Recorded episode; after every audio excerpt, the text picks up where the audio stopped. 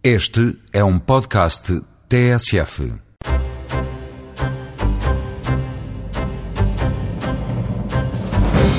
Esta semana o Eureka foi conhecer um software que permite à Yazaki Saltano otimizar a produção de cabelagens, um projeto de investigação desenvolvido no Departamento de Matemática e que conquistou um lugar no pódio do Prémio Inovação atribuído pela Associação Portuguesa para o Desenvolvimento das Comunicações em parceria com a Siemens, o BES e o Jornal Expresso.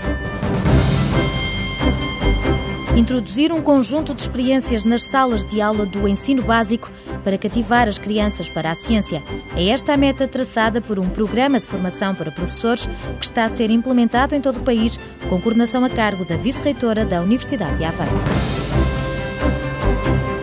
Uma equipa de investigadores da Universidade de Aveiro e da Universidade de Coimbra desenvolveu uma nova fórmula de cálculo dos elementos estruturais em caso de incêndio. Este estudo, que foi distinguido com o prémio Ferry Borges para o melhor artigo publicado na Revista Portuguesa de Engenharia de Estruturas, prevê a construção de edifícios mais económicos, mas igualmente resistentes.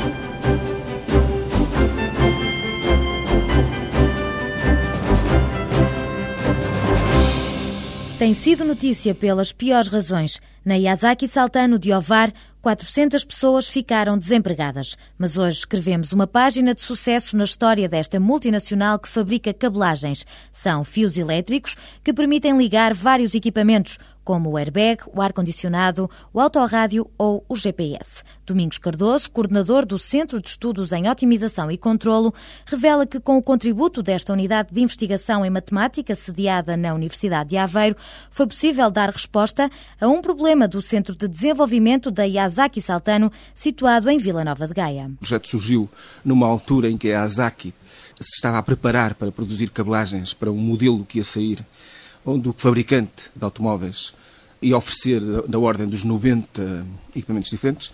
Portanto, o número de configurações diferentes de equipamentos é 2 levantado a 90. 2 levantado a 90 é um número absolutamente astronómico. Esta empresa de cabelagens tinha um sistema clássico que se revelava demasiado lento quando o número de opções aumentava a otimização da diversidade e distribuição de configurações de cabelagens para a indústria automóvel foi um projeto que decorreu ao longo de todo o ano de 2005.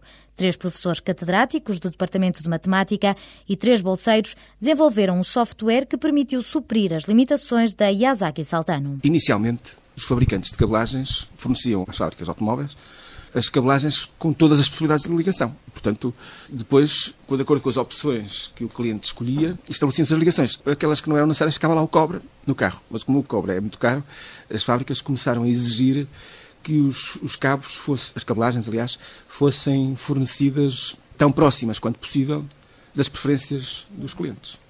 O problema é que, como há esta variabilidade toda, é? esta grande gama de possibilidades, a questão que se coloca é escolher o tal número reduzido. O desafio lançado pela Yazaki Saltano aos investigadores de Aveiro passava pela necessidade de encontrar as 40 melhores combinações de fios elétricos. Para isso, usaram algoritmos de otimização gerados a partir de uma base de dados onde figuravam as estimativas de vendas, as opções e as preferências dos clientes. Cria-se um modelo o tal universo das diferentes configurações possíveis, com uma certa probabilidade de venda daquela configuração sempre que o cliente quisesse uma configuração, que é um, certo conjunto de opções, houvesse sempre a cabelagem que pelo menos cobria essas opções, eventualmente ficando um ou dois ou alguns fios por ligar, mas com um custo tão pequeno quanto possível, de tal forma que, no final, fornecidas as cabelagens existentes para os pedidos que são feitos, o custo fosse o menor possível para cada encomenda, diz qual é a que deve ser fornecida. Nós otimizamos a diversidade, mas também a distribuição. Ler uma grande quantidade de dados e reduzir o tempo das simulações era o grande desafio deste projeto. Com este software, a Yazaki Saltano consegue agora simular num dia 2 milhões de configurações um número incomportável com o anterior sistema. Esta é a prova de que o investimento valeu a pena. Segundo a própria Yazaki reconheceu, foi muito rentável para eles, porque eles recuperaram o investimento em muito pouco tempo. Quer dizer, aquilo foi um projeto de um ano que lhes custou 30 e poucos mil euros e suponho que no primeiro semestre, segundo eles nos tinham dito, já tinham recuperado todo o investimento. A aplicação informática tem sido muito utilizada, não só no Centro de Desenvolvimento de Gaia, mas também por clientes e centros de fabrico da multinacional espalhados pelo globo.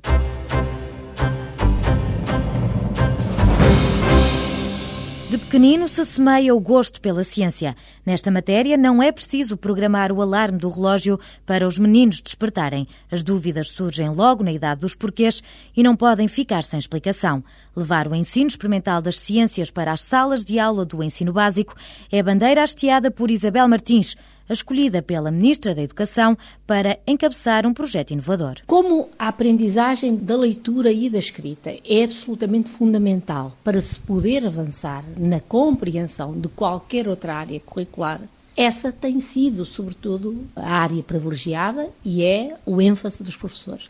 Sem saber ler e escrever, não se tem acesso aos outros saberes. Mas o que é preciso perceber é que, durante este período, esta idade, as crianças têm que aprender outras coisas.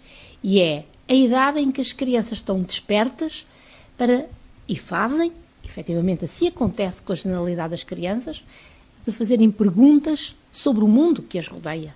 Digamos que a criação de uma atitude científica perante o mundo deve começar desde cedo. São muitos os fenómenos que inquietam as mentes curiosas dos seres de palmo e meio. Para dar uma resposta rigorosa às crianças, os professores têm de ser capazes de encorajar os alunos para que eles encontrem a resposta sempre com base em problemas do cotidiano adaptados ao nível etário. A experimentação no primeiro ciclo do ensino básico tem que começar por fenómenos que são reconhecidos pela criança. Eu diria fenómenos situados no cotidiano próximo. Por exemplo, a flutuação dos objetos, dos brinquedos que flutuam e dos que não flutuam.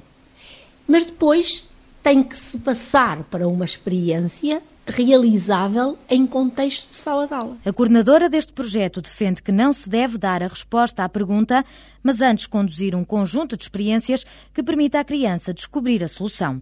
Para isso, a equipa de Isabel Martins, constituída por mais seis elementos, concebeu para os professores um programa de formação para o ensino experimental das ciências no ensino básico. Este programa será lecionado em regime de voluntariado ao longo de 30 semanas em horário pós-laboral. O que nós fizemos foi a concepção do programa de formação, isto é, aquilo que os professores, em termos de temas, devem saber para perceber a relevância e o modo de trabalhar em ciências nos primeiros anos, em particular o ensino experimental. Mas o que queremos aqui, verdadeiramente, e é isso que está absolutamente arredado das nossas escolas, é dotar os professores com competências que lhe permitam não ter medo de fazer experiências, mas de perceber que as experiências não são experiências à toa, nem são uma experiência pela experiência. É uma experiência com sentido e inserida dentro de um determinado contexto problemático. A dissolução em líquidos, as sementes e a germinação e a flutuação dos objetos foram estes os temas que inspiraram o arranque de uma coleção de guias didáticos. Trata-se de manuais para professores disponibilizados na página do Ministério na internet. Nós preparámos o programa de formação e concebemos os recursos didáticos para poderem os professores usar como guiões do seu trabalho.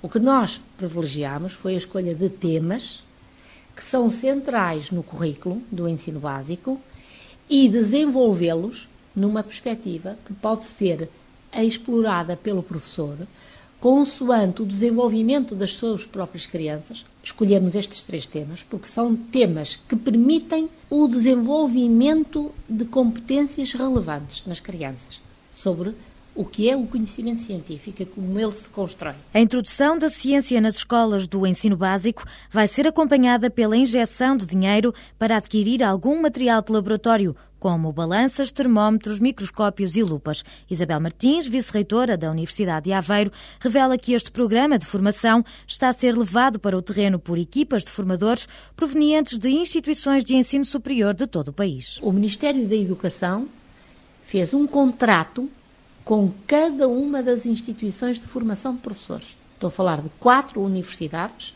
Universidade de Aveiro, do Minho, Trás-os-Montes e Alto Douro e Évora. E com as escolas todas superiores de educação, à exceção da Escola Superior de Educação da Guarda. Então, cada instituição nomeou um coordenador institucional e esse coordenador institucional definiu a área geográfica onde se situariam as escolas do primeiro ciclo onde podia intervir. Isto é, de onde podiam vir os professores para frequentarem o programa de formação. Os promotores deste projeto esperam que, ainda neste ano letivo, os professores se aventurem a ensinar a ciência aos meninos, implementando nas turmas atividades práticas.